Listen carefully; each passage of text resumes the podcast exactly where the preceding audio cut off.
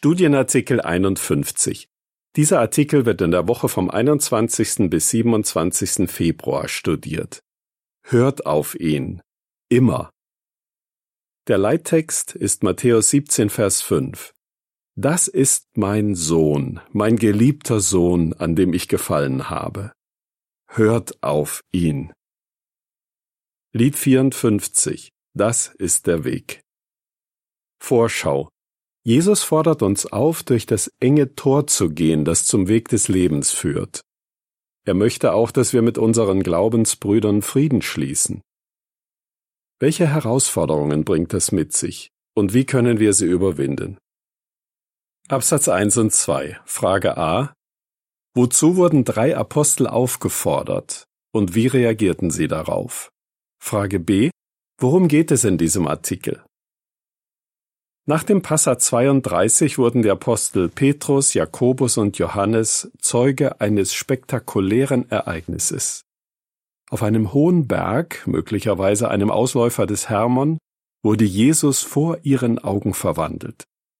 Sein Gesicht leuchtete wie die Sonne und seine Obergewänder strahlten wie Licht. Matthäus 17, Vers 1 bis 4. Am Ende der Vision hörten die Apostel Gott sagen, das ist mein Sohn, mein geliebter Sohn, an dem ich gefallen habe. Hört auf ihn. Matthäus 17, Vers 5.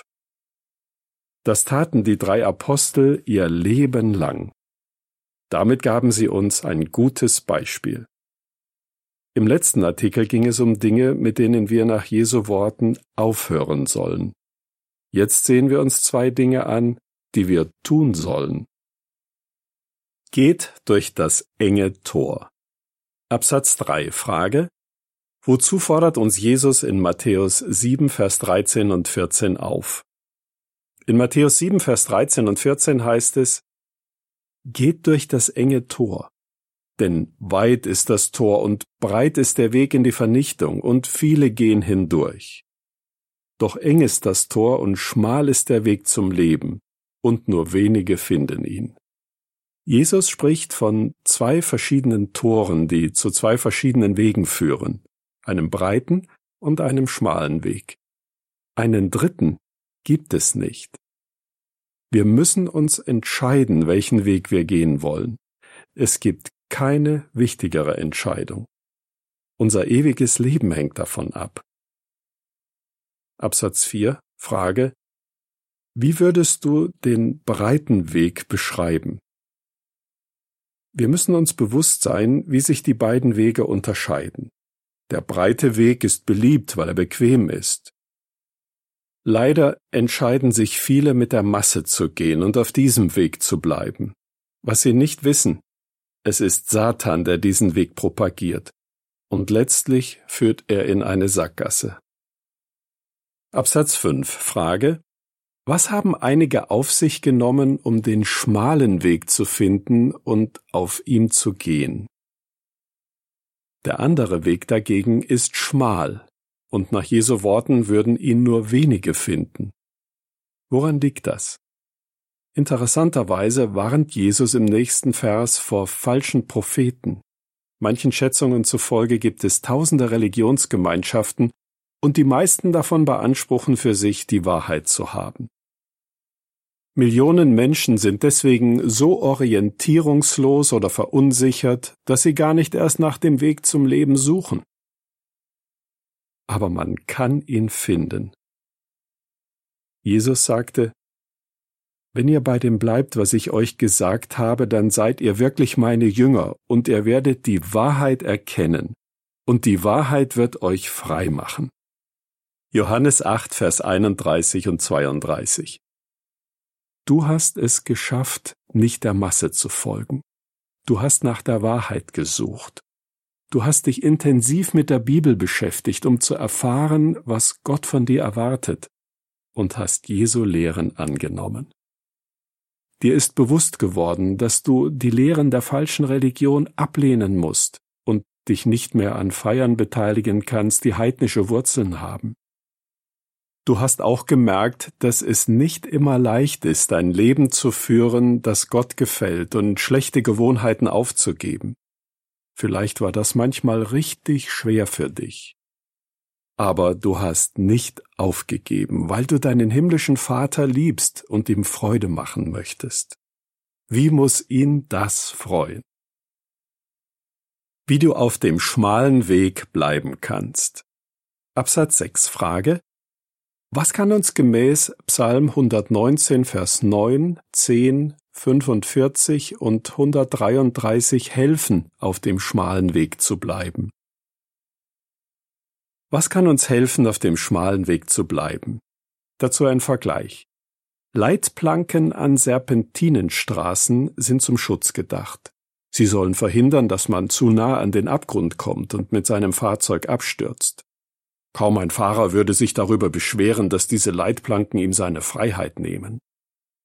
Die Maßstäbe, die Jehova in der Bibel festgehalten hat, sind wie so eine Leitplanke. Sie helfen uns, auf dem schmalen Weg zu bleiben.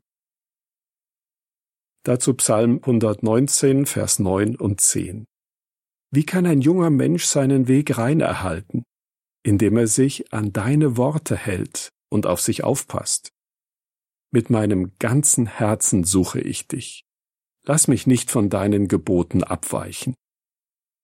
Und im Vers 45 heißt es, und ich werde mich an einem sicheren Ort bewegen, da ich nach deinen Anordnungen forsche. Vers 133 lautet, Leite meine Schritte sicher durch das, was du sagst. Nichts Schlechtes soll mich beherrschen. Absatz 7. Frage. Wie sollten junge Leute den schmalen Weg sehen? Bist du noch jung und hast manchmal das Gefühl, Jehovas Maßstäbe würden dich einengen? Genau das will der Teufel dir einreden.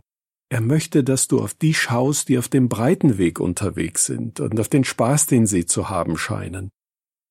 Durch das, was die anderen in der Schule machen oder was du im Internet siehst, will er dir das Gefühl geben, du verpasst etwas. Du sollst den Eindruck haben, Jehovas Maßstäbe würden dich daran hindern, das Leben voll zu genießen. Was du nicht sehen sollst, ist, was am Ende des breiten Weges auf dich wartet. Jehova dagegen vermittelt dir ein klares Bild davon, was er für dich bereithält, wenn du auf dem Weg zum Leben bleibst. Absatz 8 Frage Was können junge Leute von Olaf lernen? Olaf, einige Namen wurden geändert, wurde in der Schule unter Druck gesetzt, sich auf Unmoral einzulassen. Als er erklärte, dass Jehovas Zeugen nach der hohen Moral der Bibel leben, versuchten einige Mädchen aus seiner Klasse erst recht, ihn zum Sex zu überreden. Aber er blieb fest. Dann kam auch noch von einer anderen Seite Druck. Olaf erzählt, meine Lehrer redeten auf mich ein, ich soll doch studieren, damit ich es zu etwas bringe.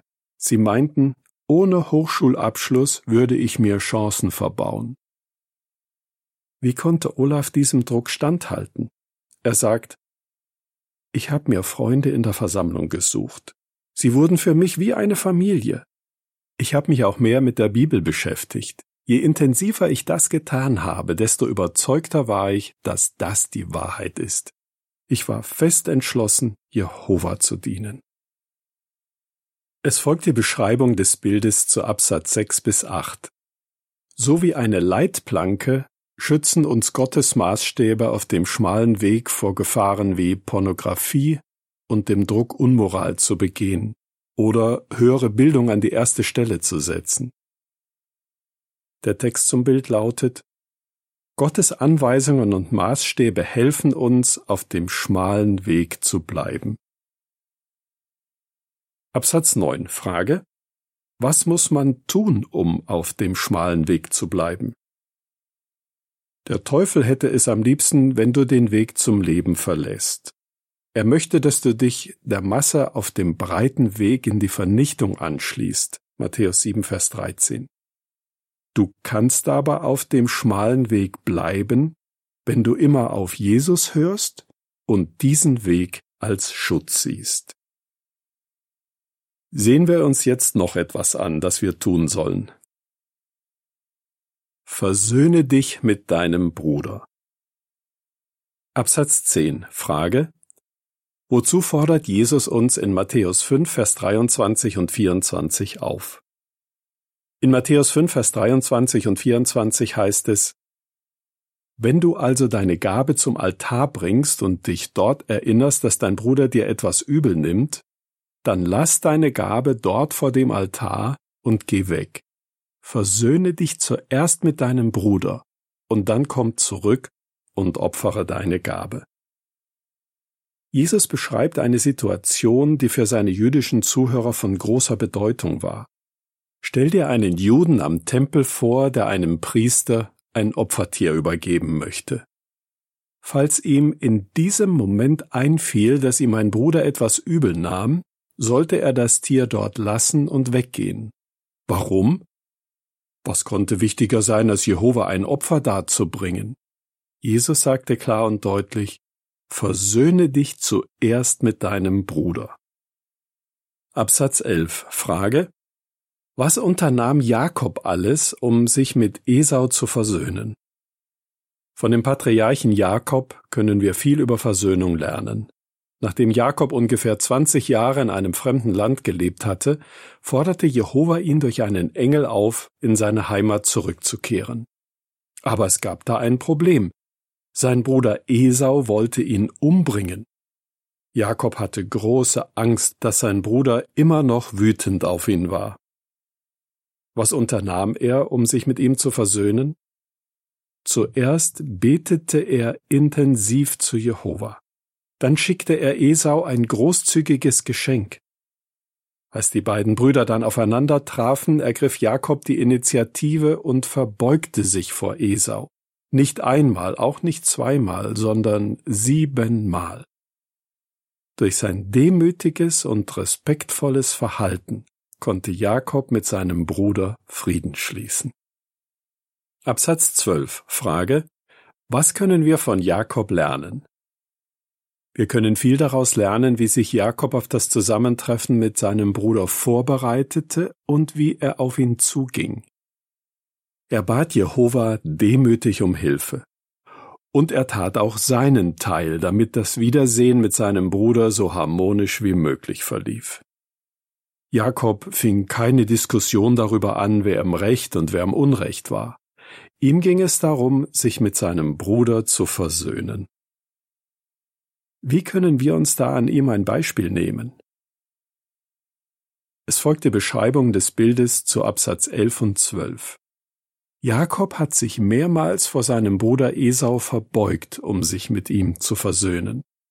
Der Text zum Bild lautet Kannst du dir an Jakob ein Beispiel nehmen, der demütig mit seinem Bruder Frieden schloss? Wie man Frieden schließt. Absatz 13 und 14 Frage Was können wir tun, wenn wir einen Bruder oder eine Schwester verletzt haben? Wer sich auf dem Weg zum Leben befindet, dem ist der Frieden mit seinen Brüdern wichtig.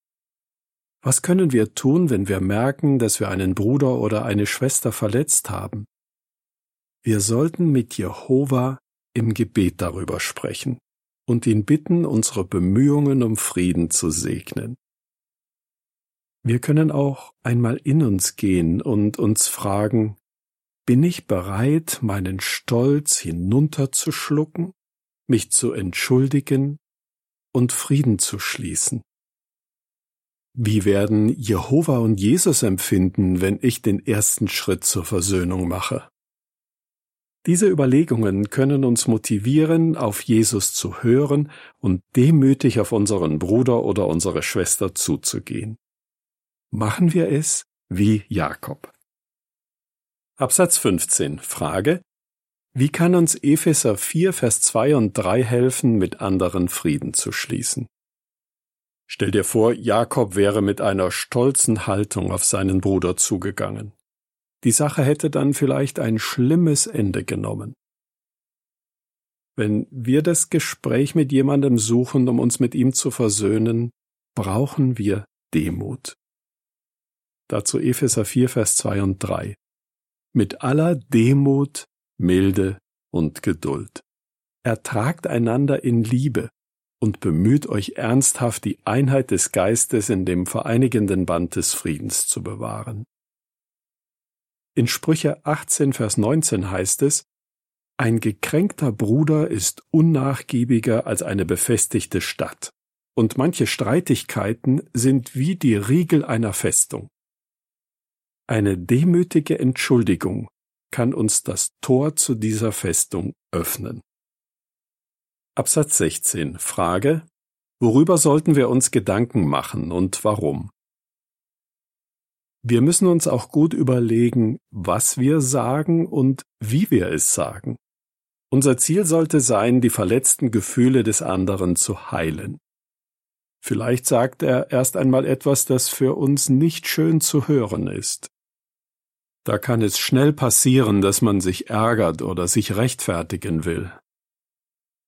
Aber wäre das hilfreich? Bestimmt nicht.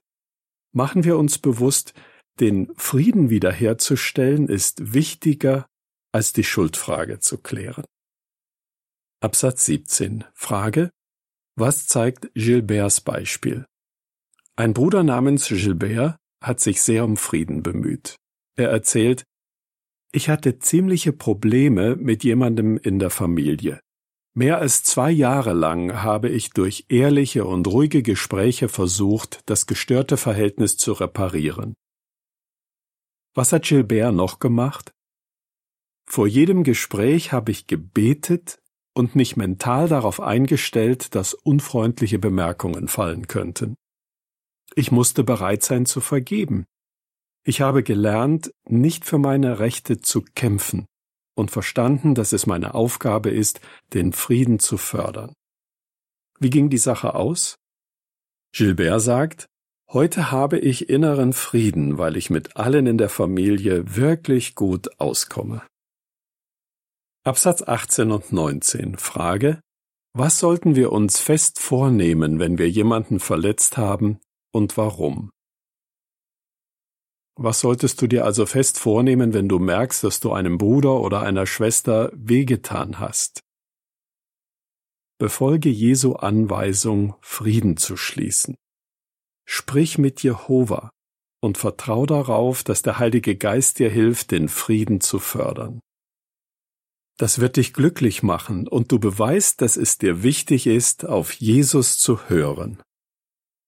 Wir sind dankbar, dass Jehova uns durch Jesus Christus, das Haupt der Versammlung, liebevoll anleitet. Epheser 5, Vers 23. Folgen wir, wie die Apostel Petrus, Jakobus und Johannes der Aufforderung, hört auf ihn. Matthäus 17, Vers 5. Dazu müssen wir uns mit jemandem, den wir verletzt haben, versöhnen und auf dem schmalen Weg zum Leben bleiben. Das macht uns heute schon glücklich und uns erwartet eine endlose Zukunft voller Freude. Was hast du gelernt? Warum sollten wir auf Jesus hören und auf dem schmalen Weg bleiben? Warum ist es wichtig, sich mit jemandem, den man verletzt hat, zu versöhnen? Was bringt es uns, auf Jesus zu hören? Lied 130 Gerne verzeihen Ende des Artikels